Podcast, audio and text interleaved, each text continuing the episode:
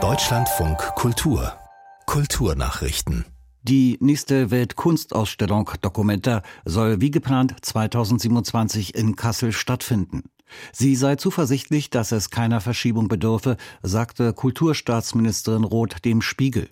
Die Grünen-Politikerin kündigte an, Antisemitismus in der Kunstszene entschiedener entgegenzutreten.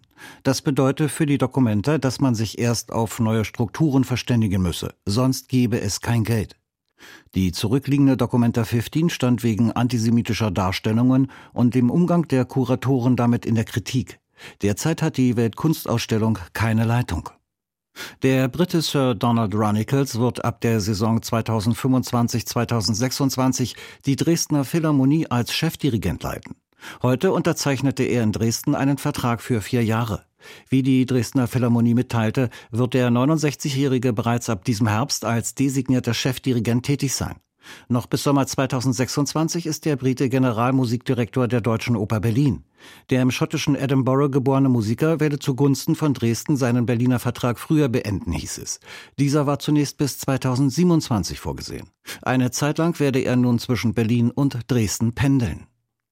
18 Nominierungen gibt es beim Deutschen Kamerapreis, darunter keine Frau. Deshalb hat das internationale Frauenfilmfest Dortmund plus Köln jetzt Nachwuchskamerafrauen ausgezeichnet. Es sei besonders wichtig, junge Frauen zu ermutigen und zu unterstützen, hieß es seitens des Festivals. Da sei noch Luft nach oben, sagte die künstlerische Leiterin Maxa Zoller. Also es ist in der deutschen äh, Filmindustrie so, dass seit dem großen Aufruf für Gleichberechtigung der Frauen in 2011, 12, 13 sich bei der Regie so einiges getan hat, zum Beispiel sogar beim Tatort, aber in den anderen Gewerken, vor allem Kamera und Ton, sieht es noch ganz unterirdisch aus. Wenn ich das mal so sagen darf, hat sich das Netzwerk unter Frauen sehr gestärkt. Es gibt ja zum Beispiel den großen Verband der Cinematografinnen. Aber was sich nicht so viel getan hat, finde ich, ist nun wirklich in der Industrie und in der Öffentlichkeit. Da hat sich einfach noch nicht so viel getan. Geehrt wurde Caroline Spreizenbart für den Dokumentarfilm Life is not a competition, but I'm winning und Greta Isabella Conte für den Spielfilm Die feige Schönheit.